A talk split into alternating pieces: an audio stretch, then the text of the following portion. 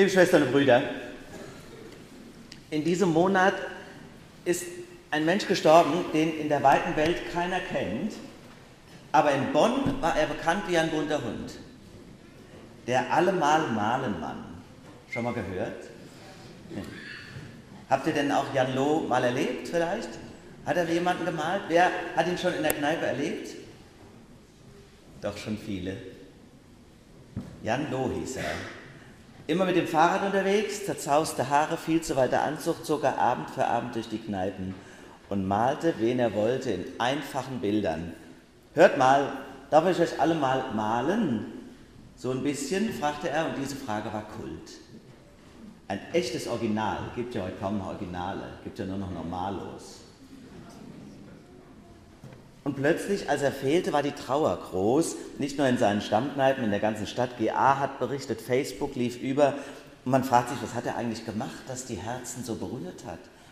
Denn ob es Kunst war, was er da gemacht hat, das ist so eine Frage. Er malte die Leute gerne vom Seitenprofil und dann sahen irgendwie alle auf seinen Bildern gleich aus.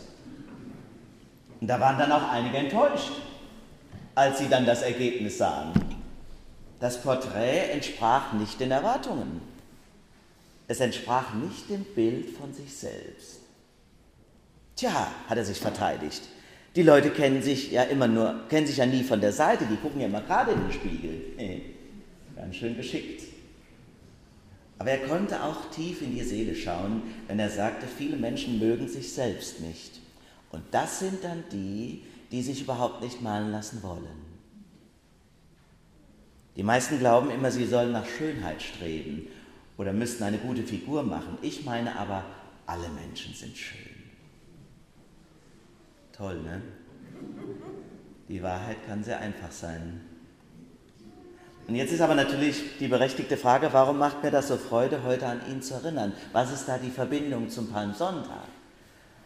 Es ist die enttäuschte Erwartung, die mich nachdenken lässt. Das gemalte Bild von Jan Loh entsprach in aller Regel nicht den Erwartungen. Aber den Allemal-Malen-Mann mochten trotzdem alle doch. Und es könnte ja damit zusammenhängen, ihr Lieben, dass ja vielleicht die Enttäuschung sogar eine Befreiung war. Man sieht ein anderes Bild von sich und kann auf einmal darüber lachen. Liebe Schwestern und Brüder, der Palmsonntag ist auch ein solcher Tag der Erwartung. Große Erwartungen stehen Spalier beim Einzug Jesu in Jerusalem. Und diese Erwartungen sind ja mit Händen zu greifen. Der Jubel der Menge, die Freude über den Retter, die Palmenzweige, die auf den Boden geworfenen Kleider, die große Hoffnung. Und da kommt er, der neue Sohn Davids. Israel sucht den Superstar. Ein neues Reich bricht an, weg mit den Besatzern her, mit der alten Größe. Selbstbewusst wollen wir sei endlich frei, Make Israel Great Again.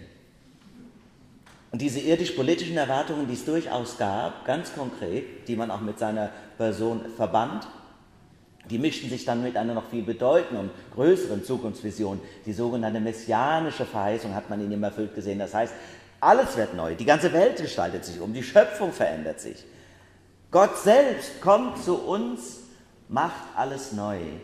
In diesem Mann aus Nazareth hat man diese Hoffnungen konzentriert und er richtet jetzt sein Reich auf. Und das ist nicht irgend so ein Reich mal nach dem Tod, sondern jetzt und sichtbar und hier.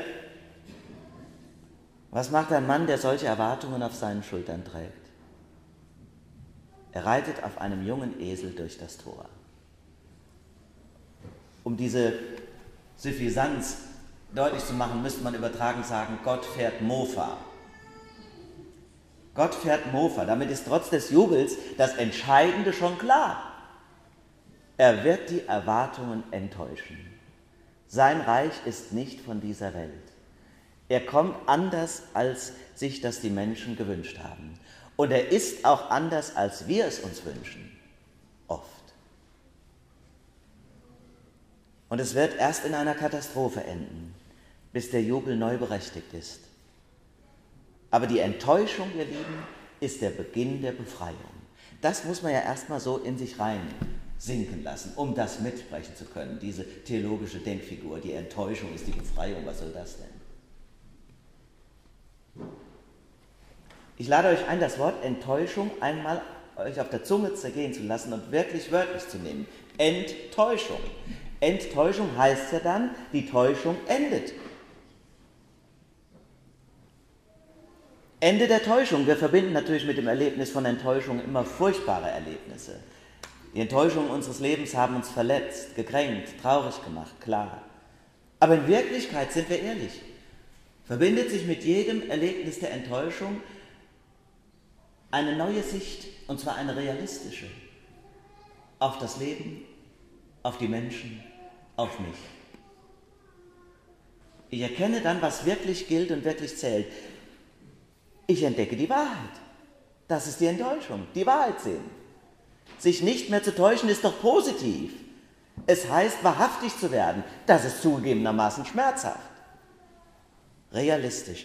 Ein neues Bild zu bekommen von mir selbst und von den Menschen um mich herum. Hört mal, darf ich euch alle mal ein bisschen malen? hat der alte Mann die jungen Leute am, abends beim Bier in der Kneipe gefragt. Und sie sahen hinterher auf dem Bild alle ähnlich. Was ein Ärger. Ah, ich bin doch so besonders. Wie kann der mich genauso malen wie den Blöden neben mir am Stammtisch? Sie haben ein neues Bild bekommen. Ich bin ja gar nicht so langweilig und unbedeutend, hat vielleicht die Schüchterne gesagt, wenn der mich malen will und wagt es, es zuzulassen. Und der andere, der sich für so wahnsinnig großartig und schön hält, wird er mal ein bisschen runtergeholt. Du bist auch nichts anderes als die anderen. So wird jeder so korrigiert, wie er es braucht. Ihr Lieben, auch der Mann auf dem Esel schenkt dir ein neues Bild, ein neues Bild von Gott und ein neues Bild von dir selbst. Alle Hoffnungen, die auf Jesus lasten, wird er enttäuschen. So übrigens, wie wir es auch tun müssen, wenn wir leben wollen. Und zwar unser eigenes Leben leben, nicht das der anderen. Wir werden die Menschen enttäuschen. Hoffnungen und Erwartungen stehen Spalier. Beim Einzug Jesu in Jerusalem, aber doch bei jedem Neugeborenen. Schon im Kreissaal sind die mit Händen zu greifen. Großer Jubel, aber auch viele Erwartungen. Es soll einmal Anwalt werden, denkt der Vater. Es soll unsere Ehe retten, denkt die Mutter. Es soll den Betrieb von Onkel Heinz übernehmen, denkt Tante Margret. Es soll im Alter für mich sorgen, denkt die ältere Schwester. Wir überfrachten einander, aber wir überfrachten auch Gott mit unseren Erwartungen. Warum diese Diagnose? Was soll dieser schreckliche Konflikt im Beruf? Weshalb erhörst du kein Gebet? Liebe Schwestern und Brüder, die Kirche, die Gemeinde, der Pfarrer, eine Projektionsfläche von tausend Erwartungen. Ich kann ein Lied davon singen. Und sollten Sie es wieder erwarten, noch nicht gemerkt haben, will ich Ihnen jetzt aber mal hier sagen, ich werde Sie enttäuschen. Ich weiß ja nicht, warum Sie Mitglied der Kirche sind, wenn Sie es hoffentlich sind. Aus Ihrem tief empfundenen Glauben heraus, aus Gewohnheit, aus Verantwortungsbewusstsein. Es gibt ja viele gute Gründe, evangelisch zu sein. Aber um Himmels willen kommen Sie nie auf die Idee und machen es an mir fest. Ich werde sie enttäuschen. Nicht, weil ich das so will oder gar Freude daran hätte, einfach deshalb, weil ich ein normaler und schwacher Mensch bin, genau wie Sie, voller Fehler. Jetzt geben ja viele, die sagen, ja Gott sei Dank, in der evangelischen Kirche ganz anders als in der doofen katholischen. Bei uns wird die Leitung ja nicht abhängig gemacht von so verrückten Pfarrerinnen und Pfarrern. Da gibt es ja die Presbyterinnen und Presbyter. Und jetzt sage ich Ihnen das Allerschlimmste. Bei denen ist es genauso. Ja, das weiß ich auch. Wir werden sie enttäuschen. Herzlich willkommen in Ihrer evangelischen Kirche, hier werden Sie enttäuscht. Ich hätte es gerne anders. Ich hätte es gerne anders, aber es ist so. Liebe Schwestern und Brüder, heute ist die Gelegenheit, den Blick auf den Mann aus Nazareth zu richten und Ja zu sagen zu all den Enttäuschungen unseres Lebens. Heute haben wir uns ja angewöhnt, denken wir an die eigene Konfirmation, die ja früher immer, also schon zu meiner Zeit nicht mehr, jetzt feiert die Kirche durchaus sinnvoll immer zwischen Ostern und Pfingsten, weil man gesagt hat, die Karwoche mit so einem Fest zu beginnen ist schwierig. Aber viele, viele Generationen haben den Palmsonntag als ihren Konfirmationstag erlebt. Deswegen werde ich euch auch nachher erinnern und vielleicht ist es bei dem einen oder anderen so und ihr habt gar nicht dran gedacht, dass heute das Jubiläum ist. Aber egal, ob Jubiläum ist, denkt einmal an eure Konfirmation. Wenn wir da Jahre zurückblicken können, die meisten von uns können das, manche Jahrzehnte, dann wird es so sein, das ist so sicher wie das Amen in der Kirche, dass nicht alle Erwartungen an das Leben gelungen sind.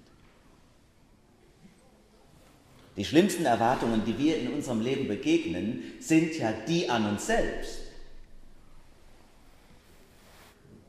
Und wenn wir dann, wenn wir dann trotzdem Ja sagen, Ja sagen lernen gegenüber all den Enttäuschungen, dann sind wir wirklich befreit. Und dann nehmen wir den Segen, den die Pfarrerin oder der Pfarrer über unserem Kopf als 14-jährigen Jugendlichen gesprochen hat, wirklich in unser Herz. Dann verwandeln wir diese Kraft Gottes weg von den Erwartungen hin zu dieser Liebe, die auch unsere Fehler meint. Und dann lernen wir einander und uns selbst gnädig anzusehen. Berühmter als der Bonner allemal Malenmann war ja Stephen Hawkins, der auch in diesem Monat gestorben ist. Stephen Hawkins hat einmal gesagt oder soll gesagt haben, in einem gesunden Körper hätte ich nie so viel denken können. Regina Urich hat am letzten Sonntag in der Predigt dieses wunderschöne Wort erwähnt von Hildegard von Bingen. Es geht darum, in meiner Wunde die Perle zu sehen. Ihr Lieben, heute stehen wir am Beginn der heiligen Woche. Nutzen wir diese Tage. Viele von uns haben frei. Genießt sie. Besucht die Gottesdienste, feiert mit uns. Lasst uns miteinander das Leben feiern und diese Gnade, die uns geschenkt ist. Der allemal Malemann hätte uns sicher alle gerne gemalt, denn wir sind alle schön. Wir müssen nur lernen, weniger zu erwarten und mehr zu geben. Das können wir von Jesus Christus. Ihm sei in diesen Tagen alle Ehre und alle unsere Liebe. So freue ich mich, mit euch auf die kommenden Tage. Amen. Der Friede Gottes, der höher ist als alle Vernunft, bewahre Herzen und Sinne in Christus Jesus.